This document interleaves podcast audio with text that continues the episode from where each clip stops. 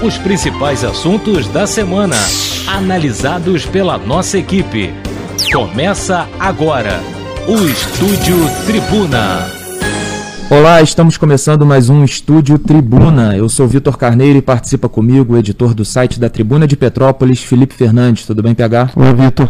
Cumprimentando também a Cris e o Cláudio, que nos auxiliam na parte técnica.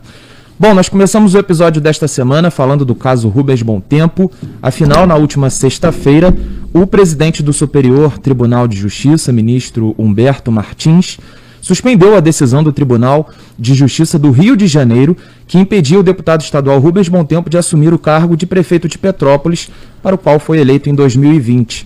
O presidente do STJ reconheceu na decisão que havia indícios importantes de que não existia condenação que embasasse a suspensão dos direitos políticos de bom tempo e que não é razoável desconsiderar a vontade popular expressa pelo voto PH. Pois é, quem achava que ia passar um feriado tranquilo, sem.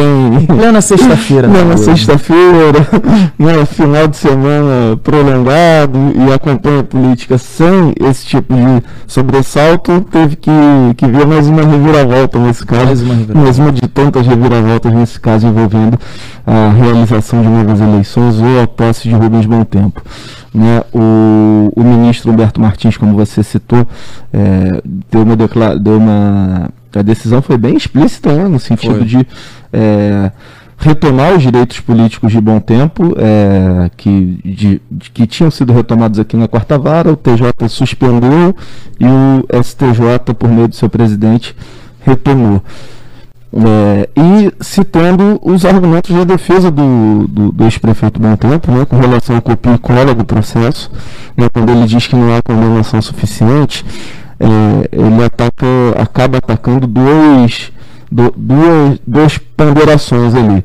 Primeiro que não seria razoável você tirar os direitos políticos para o, o, julgamento do caso, né, que havia sido, Rubens havia sido condenado por uma é, por um parcelamento de débito entre a prefeitura e o IMPAS no segundo governo dele.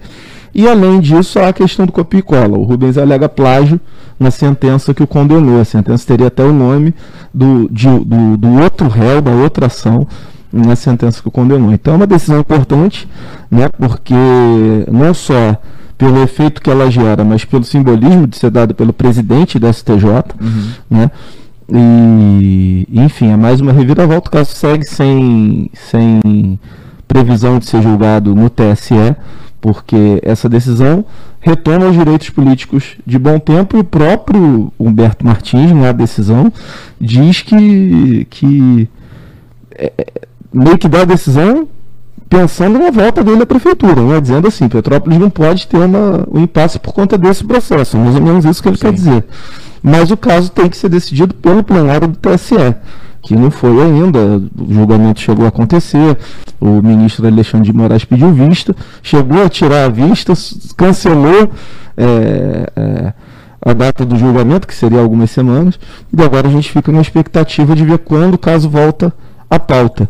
É, e na expectativa de outras reviravoltas, porque é muita, é muita coisa que está acontecendo nesse caso, né? É, a tendência, a tendência, né, é que nós tenhamos aí um, um final dessa situação, né, o mais rápido possível, porque é, pelo menos assim, com, com essa decisão do STJ, parece que a, a, a, uma definição se aproxima. Né? Eu, eu acredito que sim, eu acredito que a decisão tenha sido muito clara, foi muito forte e e outra, né?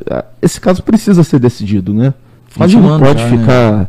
a gente não pode ficar a vida toda sem saber o que vai acontecer com a, com a situação política da cidade, né? E eu acho que também nem é, é, é, nem é, é, do interesse, vamos dizer assim, do pessoal lá de Brasília, assim, não, ou não deveria ser, porque é a maior cidade do Brasil que está nessa situação. Então, de definição, né? Eu acho que isso vai ter que ser resolvido uma hora ou outra, né? Agora, PH, é, nós tínhamos uma, uma indefinição, um embrólio no executivo. E agora também nós temos no Legislativo, né? Porque agora a gente vai falar sobre esse impasse aí da Câmara de Vereadores, já que na última quarta-feira uma decisão do juiz Jorge Luiz Martins, da Quarta Vara Civil de Petrópolis, determinou a alteração do quadro de vereadores de Petrópolis, passando de 15 para 23. Na sentença, ele deu o prazo de 40 dias, o juiz né, deu o prazo de 40 dias para que a lei orgânica do município fosse alterada, estabelecendo o novo número de parlamentares. Na sexta-feira nós tivemos aí os suplentes, né, indo até a, a, Casa Legislativa para oficializar o pedido de cumprimento da determinação judicial. Eles protocolaram os pedidos e depois se reuniram com o presidente interino Fred Procópio. Nessa terça-feira nós tivemos aí o Ministério Público do Estado do Rio de Janeiro recorrendo da decisão da Quarta Vara Civil. De acordo com o MP, Petrópolis já decidiu em 2019 manter 15 cadeiras e a discussão em relação aos suplentes é exclusiva da Justiça Eleitoral. Então foi como eu disse, né? Logo no início, nós tínhamos uma um embrólio uma novela, uma história envolvendo o executivo da cidade e agora também no legislativo. É, Petrópolis vai ser a capital mundial da interinidade, né? É brincadeira. Você ter prefeito interino corre o risco de ter vereador interino caso eles tomem posse e a decisão é seja revertida. É verdade. Não, na verdade o que acontece é, como a gente vem cobrindo, né? Houve essa decisão e o que, que o doutor Jorge diz na decisão? É, ele questiona essa, essa lei orgânica. Ah, esse assunto, para quem não acompanha muito, ele já foi discutido algumas vezes na cidade, Sim. do número de vereadores, se, porque a Constituição diz que as cidades podem é, estabelecer até um número de acordo com o tamanho da população. Em Petrópolis, esse número é de 23 vereadores. É o máximo que a cidade pode ter, é 23 vereadores para uma população que é, segundo a estimativa para esse ano do IBGE, de 307 mil habitantes. Sim. É, o que, que acontece? A, a Câmara lá atrás, na, se não me engano, essa discussão começou quando Paulo Igor era presidente ainda da, da Câmara, é, eles decidiram manter em 15 vereadores, mesmo com a lei orgânica permitindo um número maior de, de parlamentares. Qual a discussão aí? A, a Câmara alegava, né, na, quando houve essa, essas decisões, que a, cabe à Câmara de, discutir. Poderia ter 9, 11, 13, 15, Sim. qualquer número de vereadores, até 23. Até 23. O doutor Jorge diz o seguinte: a, a Câmara estaria subrepresentada, a cidade estaria subrepresentada, porque o que a Constituição estabelece é 23 de acordo com a população.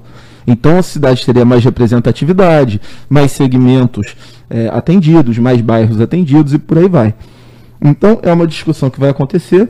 É, a própria Câmara, antes de tomar uma decisão sobre posse ou não, pediu mais esclarecimentos ao, ao Dr. Jorge. Né? O Dr. Jorge até esclareceu hoje que, hoje na data que a gente está gravando, quarta-feira, que o que a decisão não vale para posse imediata, né, que ele diz em mudar a lei orgânica. Então o que acontece? Muda a lei orgânica, passa para 23 vereadores, mas não necessariamente os oito suplentes eleitos em 2020 assumem agora. A posse pode ficar para 2024, como o Partizan já havia antecipado. Né? Então é mais um embrólio, mais uma polêmica e, e, e é um assunto que vai render. Só é importante a gente destacar que pelo senso comum, as pessoas criticam muito ah, o aumento do número de vereadores, né?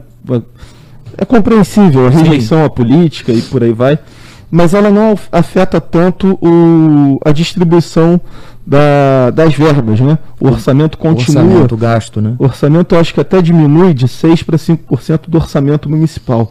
Então não teria uma alteração, teria uma reorganização lá dentro da Câmara, né? Isso provavelmente que seria o mesmo dinheiro, até talvez um pouco menos, para um número maior de, é, é, é de vereadores, enfim. Aí, provavelmente haveria uma reorganização dos quadros lá. Mas a verba que vai para o legislativo não, não seria. Não, não, não haveria um aumento de gasto com essa mudança. É, e não é um assunto tão simples assim, né, PH? Porque precisa acontecer também uma reorganização estrutural também, né? Porque como que a Câmara Municipal vai, vai conseguir também receber esses oito suplentes, a equipe também desses, desses vereadores que é, poderiam assumir. Então, assim, é, é um assunto que é, envolve muita complexidade. E, e, não é simplesmente né, os oito os oito suplentes é, assumirem acabou. exatamente. envolve todo um, um, um, contexto. Então assim é mais uma novela que a gente vai acompanhar né, do, do, do legislativo. E, e, esse assunto também já está rendendo e vai render ainda mais né? Vai sem dúvida alguma. Vamos aguardar os próximos capítulos PH, semana que vem então estaremos de volta. Valeu pela é. participação. Eu que valeu agradeço. parceria. Obrigado, Cris. Valeu, Cláudio. Obrigado a todos que nos acompanharam. E na próxima semana nós estaremos de volta com mais um episódio do Estúdio Tribuna. Valeu!